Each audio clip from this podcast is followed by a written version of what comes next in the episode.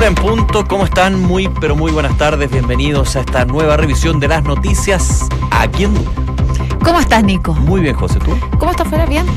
Afuera está menos que otros días, por lo menos la sensación que tuve yo. Pero hace calor, o sea. 27 estamos- grados hasta ahora. Ah, pero o sea, hace frío, está gélido. Hace frío, está un- nunca tanto como en Estados Unidos, esa ola de frío. Oye, menos 40 grados. Impresionante. Era el, ¿cómo, le, ¿Cómo te decía yo en la mañana? El viento ártico, una cosa así. Ah, sí, el viento. Estabas como. Ay, no sé. Creativo en la mañana. No, no, es que lo escri- no, si lo leí en alguna parte, no es que lo inventé yo, si el concepto técnico. El concepto técnico. Bueno, lo vaya a dar importante de genio acá. es que acá hace mucho calor, 27 grados hasta ahora la máxima va a ser de 31 grados de temperatura. Hay muchas informaciones, pero en estos momentos está hablando el ministro del Interior, Andrés Chadwick, que escuchemos lo que va a decir el ministro.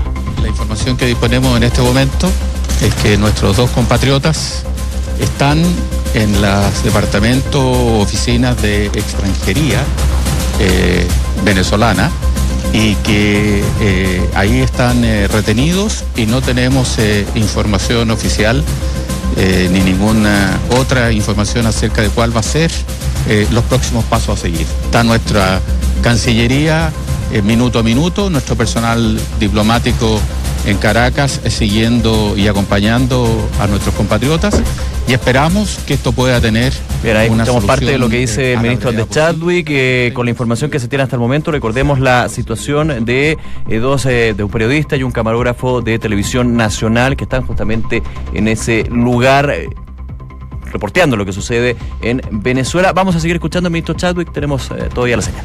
Finalmente se hacen las gestiones para La Cancillería es quien tiene a su cargo hacer eh, las distintas gestiones y obtener eh, la información, pero como todos conocemos, se está viviendo una situación especialmente compleja y crítica en Venezuela, por lo tanto no es fácil, pero sí eh, nuestro personal diplomático está acompañando a nuestros compatriotas, al equipo periodístico de Televisión Nacional que ha sufrido esta detención arbitraria para efecto de eh, estar informados y prestarle eh, colaboración en todo aquello que necesiten. Los queremos de vuelta muy, muy pronto y en eso estamos trabajando. Ministro, disculpe que estamos en vivo, ministro, disculpe que estamos en vivo, se nos puede decir, ministro, ministro, estamos en vivo, se podemos decir en qué, en qué situación, en qué situación están precisamente los dos chilenos si ustedes fueron comunicados oficialmente de que van a ser deportados durante esta jornada como, como No. embajador Arevalo Méndez de Maduro. No tenemos esa información en forma oficial. Lo que sí tenemos es que la información es que se encuentran nuestros compatriotas, como lo señalaba anteriormente, en lo que equivale a nuestras eh, oficinas de extranjería del Departamento de Extranjería eh, de Venezuela. Ahí están eh, en, en- en estos momentos y estamos a la espera de los pasos que se van a, a dar y a seguir por las autoridades venezolanas. Y nuestro personal diplomático está acompañándolos y como lo señalaba nuestra Cancillería haciendo todos los oficios y gestiones que son necesarias y esperamos que una detención arbitraria como la que ha ocurrido pueda ponérsele término a la brevedad y esperamos que nuestros compatriotas, como todos estamos haciendo el esfuerzo y trabajando en ello, estén lo más pronto posible aquí en Chile.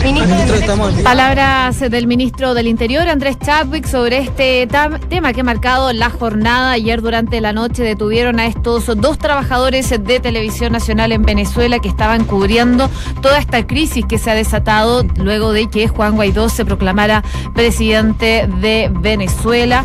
Eh, hoy día es un día clave también en ese país. Hay manifestaciones convocadas por la oposición para que Nicolás Maduro salga del poder. Claro, Rodrigo Pérez, Gonzalo Barahona, quien eh, desde la semana pasada están en Venezuela cubriendo para Televisión Nacional lo que es la crisis en ese país. Eh, ayer una manifestación eh, pro Maduro en eh, las afueras del Palacio de Miraflores fueron eh, tomados por la Guardia eh, Presidencial, por la Guardia más presidencial, más de la Guardia de del Palacio de Gobierno, de, de la Casa de Gobierno de Venezuela. Eh, aún no se tiene claro las razones del por qué. En algún minuto se decía que porque no tenían pasaportes, por varios elementos. Bueno, todavía no hay claridad con el respecto. Fueron también retenidos, además de estos dos compatriotas, dos periodistas venezolanos quienes fueron Liberado. liberados durante durante la mañana. De hecho, eh, hay varias declaraciones que entregaron a los medios eh, chilenos donde señalaban que no fue un buen trato, de que en algún minuto ellos no querían comer lo que les ofrecían la guardia del Palacio de Miraflores, principalmente por el miedo a que tuviera algo. Bueno, hay varios puntos, una situación bien compleja, más de 12 horas de hecho llevan retenidos, pero como comentaba el ministro del Interior, Andrés Chadwick, un dato allá que se va sumando a esta noticia que está en desarrollo, actualmente están en el símil del Departamento de Extranjería de Venezuela. De hecho, en la tercera PM habló con el embajador de Venezuela en Chile, Arevalo Méndez, quien dijo que el periodista camarógrafo de TVN abusaron de su condición de turistas para efectuar reportajes periodísticos sin tener la obligatoria acreditación del caso. Hay que ver qué es una obligatoria acreditación porque de hecho estaban en la vía pública, han estado trabajando en la vía pública, no ha habido ingresos ningún minuto a algún eh, departamento jurídico o algún edificio de gobierno. Eh, así que, evidentemente, esa es una parte. La otra parte que señala la tercera PM es que serán deportados y por eso estarían entonces en el departamento, en las oficinas de extranjería de Venezuela. Esperemos entonces que prontamente sean liberados. Hay muchas noticias, hay que comentar el día de hoy, pero por supuesto comenzamos con un resumen en los siguientes titulares. Eh, bueno, y en este tema, el presidente Sebastián Piñera durante la mañana exigió la inmediata liberación del equipo de TVN, enfatizando que la libertad de prensa es otra de las víctimas en Venezuela. Además, el mandatario insistió que ante la crisis que se vive en ese país, la solución pacífica son elecciones libres y democráticas ahora. Por su parte, el canciller Roberto Ampuero confirmó que los dos trabajadores TVN siguen detenidos, una información que también ha sido eh, señalada por el ministro del Interior, Andrés Chávez. Por su parte, la Embajada de Venezuela en Chile enfatizó que el periodista y el camarógrafo de TVN retenidos en Caracas serán deportados. Arevalo Méndez señaló que ambos abusaron de sus condiciones de turista para efectuar reportajes periodísticos sin tener la obligatoria acreditación del caso. Y el presidente del Partido Socialista, Álvaro Elizalde, salió a responder las críticas del gobierno por el rol que la alta comisionada para los derechos humanos de la ONU, Michelle Bachelet, ha tenido respecto a la crisis que se vive en ese país. A juicio del timonel PS, la agenda comunicacional de Sebastián Piñera y sus ministros está completamente bacheletizada, agregando que el gobierno tiene una obsesión con Bachelet. En otras informaciones también les contamos que el decimotercer juzgado de garantía de Santiago mantuvo el arraigo nocturno para el ex canciller del arzobispado Diego de Santiago, formalizado por abusos sexuales y violación. Durante esta jornada además el mismo tribunal va a revisar la solicitud de sobreseimiento del cardenal Ricardo Esati por encubrimiento de abusos cometidos por sacerdotes. El Ministerio de Educación informó hoy que dio por concluida la investigación que mantenía en contra de la Universidad del Pacífico y pedirá el cierre del plantel universitario. El jefe de la División de Educación Superior del Mineduc, Juan Eduardo Vargas, señaló que se confirmaron los cargos reiterados por incumplimientos financieros y administrativos, por lo que la cartera le solicitó al Consejo Nacional de Educación revocar el reconocimiento oficial de la Casa de Estudios y nombrar un administrador de cierre. El subsecretario Rodrigo Villa condenó esta mañana los hechos ocurridos ayer en Rapanui cuando un hombre acusado de asesinar a otro fue agredido al ser trasladado al juzgado de letras y garantías y producto de eso quemaron el recinto. Uvilla además confirmó el envío de un avión ambulancia para recoger al imputado agredido. Una de la tarde con nueve minutos. Volvamos un poquito al tema. Vamos a estar hablando, por supuesto, del contexto de Venezuela mismo, pero aquí eh, se ha dado durante la jornada la relación con eh, nuestro país bueno, se ha dado durante todo este tiempo con eh, esta semana, evidentemente, con la respuesta del gobierno de Sebastián Piñera a reconocer a eh, Juan Guaidó como presidente encargado. También se suma lo del día de ayer, cuando a través de su cuenta de Twitter, en plenas vacaciones, el mandatario reconoció también a eh, la encargada diplomática designada por Juan Guaidó y la Asamblea Nacional en nuestro país, que llega de alguna manera a a quitar aún más las aguas en términos de relaciones diplomáticas, porque actualmente es Arevalo Méndez, embajador de Venezuela en Chile. Pero el día de hoy de hecho, para ser más preciso, durante la noche y madrugada aquí en Chile se conoció esta información. Eh, Rodrigo Pérez, Gonzalo Barahona, equipo eh, periodístico de TVN y Canal 24 Horas que estaban justamente en Venezuela cubriendo lo que ha sido la crisis, como también otros medios internacionales se han apostado justamente en ese país, eh, fueron retenidos en su minuto por la Guardia del Palacio de Miraflores. Esto alrededor de las 10 de la noche de Caracas cuando cubrían una manifestación a favor de Nicolás Maduro. Las razones no están muy claras, evidentemente, falta eh, la información de los mismos periodistas. De hecho, no solamente fueron ellos detenidos, sino también otros periodistas de medios venezolanos que fueron liberados durante la mañana de este día. Se va sumando más información, de hecho lo confirmaba el ministro del Interior Andrés Chadwick, recordemos, es vicepresidente porque el actual presidente se mantiene en territorio nacional, así que se da un poquito esa eh, duda. Es ministro del Interior Andrés Chadwick quien señalaba que actualmente los eh, dos miembros del equipo periodístico de TVN están en eh, las oficinas de extranjería de Venezuela. Uno entendería que ya estarían próximos a ser deportados hay que esperar a ver cuál es el argumento que entrega el gobierno de Nicolás Maduro con respecto a esto, pero ya en la tercera PM, ustedes lo pueden revisar en la tercera.com, eh, conversaron con el embajador de Venezuela en Chile, Arevalo Méndez, quien señaló que el periodista y camarógrafo están eh, cercanos a ser deportados. Dice lo siguiente, al igual que el Palacio de la Moneda, que tiene zonas de seguridad, el Palacio de Miraflores tiene zonas de seguridad establecidas que no pueden ser violadas, igual que en la Casa Blanca y la Casa Rosada. Esas medidas de seguridad fueron obviamente multiplicadas por el magnicidio frustrado contra el presidente Maduro con un dron cargado de explosivos. Esa franja de seguridad fue violada por los dos periodistas. Segundo, al momento de requerirse la identificación personal, no la aportaban y eso es violatorio hasta para los ciudadanos venezolanos, dice Arevalo Méndez, embajador de Venezuela en Chile, por lo cual argumenta entonces que la eventual deportación del equipo de televisión nacional se debería que abusaron de su condición de turistas para efectuar reportajes periodísticos sin tener la obligatoria acreditación del caso. Una con 12 minutos, vamos a otras informaciones del ámbito nacional también, porque hoy se dio un paso clave en lo que respecta a la Universidad del Pacífico. Eh, el Ministerio de Educación informó que dio ya por concluida esta investigación que mantenía en contra de esa universidad privada y solicitó al Consejo Nacional de Educación que le revoque el reconocimiento oficial a este plantel. Así por lo menos lo informó durante esta mañana el jefe de la División de Educación Superior del Mineduc, Juan Eduardo Vargas, quien eh, señaló que están eh, enviando en el día de hoy al Consejo Nacional de Educación esta proposición para que se revoque el reconocimiento oficial de la Universidad del Pacífico y en consecuencia se proceda a su cierre. Este ha sido un proceso más o menos largo, me imagino que ha sido muy largo para los propios estudiantes de la Universidad del Pacífico y que de hecho hemos estado actualizando también nosotros con el mismo mm, jefe de la División de Educación Superior, quien nos ha dado detalles de lo que sigue respecto a la Universidad Universidad del Pacífico. Lo que detallaba el día de hoy Vargas es que están analizando los descargos que hizo llegar la Universidad del Pacífico en su momento y analizando dichos descargos dan por concluida esa investigación. Así que la indagatoria finalmente confirmó los tres cargos que formuló el Ministerio de Educación contra esa casa de estudio. Lo que decía Vargas es que lo que se arroja en la investigación es que la institución efectivamente incumplió compromisos de carácter administrativo, financieros y laboral, incumpliendo compromisos de carácter académico con sus estudiantes y también incumpliendo gravemente con sus estatutos. Ahora entonces se debe convocar una sesión especial eh, del Consejo Nacional de Acreditación para analizar este caso y definir finalmente si acoge o no esta solicitud que está haciendo el Ministerio de Educación con respecto a la Universidad del Pacífico. Así que se da por concluida la investigación y se está solicitando el cierre del plantel, lo que ya es definitivo. definitivo y hay que esperar obviamente cómo se pueden reubicar a los actuales alumnos y también cuáles van a ser las obligaciones y cómo se van a poder cumplir por parte de este plantel.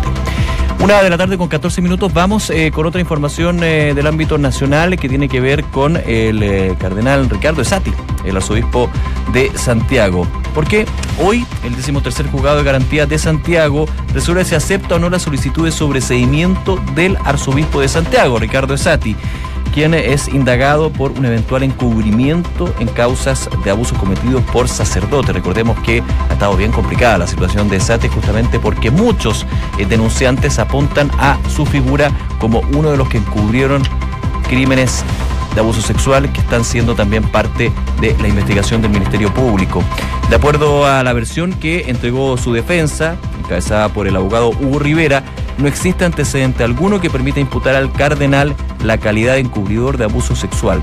En el marco de esta audiencia se realiza también la revisión de medidas cautelares de Oscar Muñoz, recordemos, sacerdote y ex canciller del arzobispado acusado de delitos sexuales, no de encubrimiento, sino de haber sido el mismo hecho en este punto. Así que hay que esperar, hay los denunciantes, por supuesto, especialmente los, las víctimas eh, de Fernando Caradima han sido muy críticos de lo que fue, eh, dicen ellos, la participación del cardenal Esati y también del eh, cardenal en su minuto arzobispo de Santiago, Francisco eh, del cardenal Errázuriz, justamente de haber conocido estos hechos, de haber quita de alguna manera la investigación y haber encubierto lo que ha sido uno de los grandes temas, evidentemente, que ha sido parte de las de la crisis que se vive en la Iglesia Católica chilena. Bueno, en cuanto al ex canciller del arzobispado de Santiago, Oscar Muñoz, eh, que como tú decías, Nico, estaba formalizado por abusos sexuales y violación, se le negó cambiar la medida cautelar que actualmente tiene eh, y eh, se mantuvo finalmente este arraigo nocturno. La fiscalía estaba pidiendo prisión preventiva, pero lo que determinó el juez en esa instancia es que él había cumplido con la normativa y lo que se le agregó es que no se le puede, no puede acercarse a las víctimas. las personas son las familiares de las víctimas estaban ahí en el juzgado de garantía de Santiago esperando a la salida al ex canciller del arzobispado y le gritaron algunas cosas y se generó un poco de disturbios eh, en algunos momentos. Pero lo que es concreto es que por lo menos el ex canciller del arzobispado de Santiago, Oscar Muñoz, mantuvo entonces las mismas medidas cautelares. Arraigo nocturno para el ex canciller. Muy bien. Vamos eh, a otros temas, una de la tarde con 16 minutos. Rápidamente, ah, en, tema, en términos nacionales, hemos estado durante la mañana eh, gran parte comentando lo que fue la situación en Rapanui, un hecho por supuesto bien preocupante, lo que fue eh, durante la formalización de un hombre de 51 años acusado de asesinar a otro con un arma blanca y que terminó con la quema de... Del... ay, se me fue el nombre. Del lugar donde estaban trasladándolo a ver, mira. Nos perdimos en ese detalle, pero es que es importante. Es que es muy importante. Sí, el bueno. de letras y garantías. Eso, muchas gracias. Estamos igual. Los dos Gracias, Jo el juzgado de letra y garantía de eh, esa isla. Bueno, eh, solamente agregar a todo ese tema que el intendente de Valparaíso, Jorge Martínez, interpuso una querella criminal por violentos incidentes.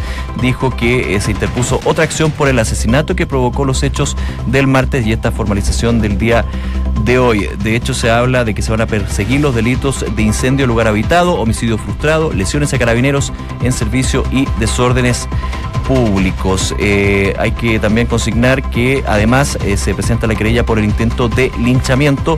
Los manifestantes destruyeron, como decíamos, el juzgado de garantía de Rapa Nui y la notaría local, junto con provocar daños en el registro civil. Así que son varios los daños que se generaron por esta manifestación que se dio fuera de el juzgado de garantías de Rapa Nui en esta formalización de un hombre de 51 años. Se habla de una pugna entre eh, familias que terminó con la muerte de uno de ellos. Una con 18, vamos al mundo.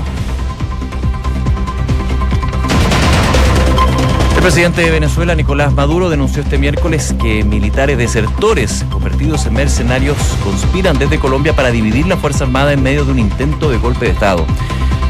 Maduro agregó en una ceremonia ante 2.500 efectivos militares que ante un mercenario traidor se aplicará justicia. Estados Unidos y China retomaron el diálogo en Washington para aliviar las tensiones de la guerra comercial. Las delegaciones de las potencias mundiales se reunieron en medio de un clima marcado por las acusaciones de la justicia estadounidense contra la firma Huawei. La tregua acordada finaliza el primero de marzo y si no se llega a un acuerdo, volverían los aranceles y también las represalias. Estados Unidos evalúa incluir a Cuba entre los estados patrocinadores del terrorismo, lo que supondría la imposición de sanciones económicas. La principal razón del gobierno de Donald Trump para tomar esta medida se debe a sus acciones en Venezuela y su apoyo al Ejército de Liberación Nacional de la guerrilla colombiana. Y el ex presidente de Brasil, Luis Ignacio Lula da Silva, recibió la autorización del Supremo Tribunal Federal para asistir al velorio y entierro de su hermano en eh, São Bernardo do Campo. La decisión del magistrado le permite a Lula reunirse de este modo con sus familiares en la ceremonia, pero le prohíbe el uso de teléfonos celulares, en presencia de medios de comunicación y dar cualquier tipo de declaración pública. Una de la tarde con 20 minutos, eh, nos enfocamos en la situación de Venezuela, comentábamos la situación eh, de eh, los compatriotas que están retenidos actualmente en ese país. Vamos a seguir, por supuesto, actualizando la información en Duna y en Duna.cl al respecto, pero nos metemos de, de lleno en un día bien complejo para ese país. Manifestaciones en contra y a favor manifestaciones multitudinarias que se estarían ya realizando en la, tarde de este día miércoles con una oposición venezolana que se moviliza en Caracas y un Juan Guaidó que dice que el régimen está en su etapa final.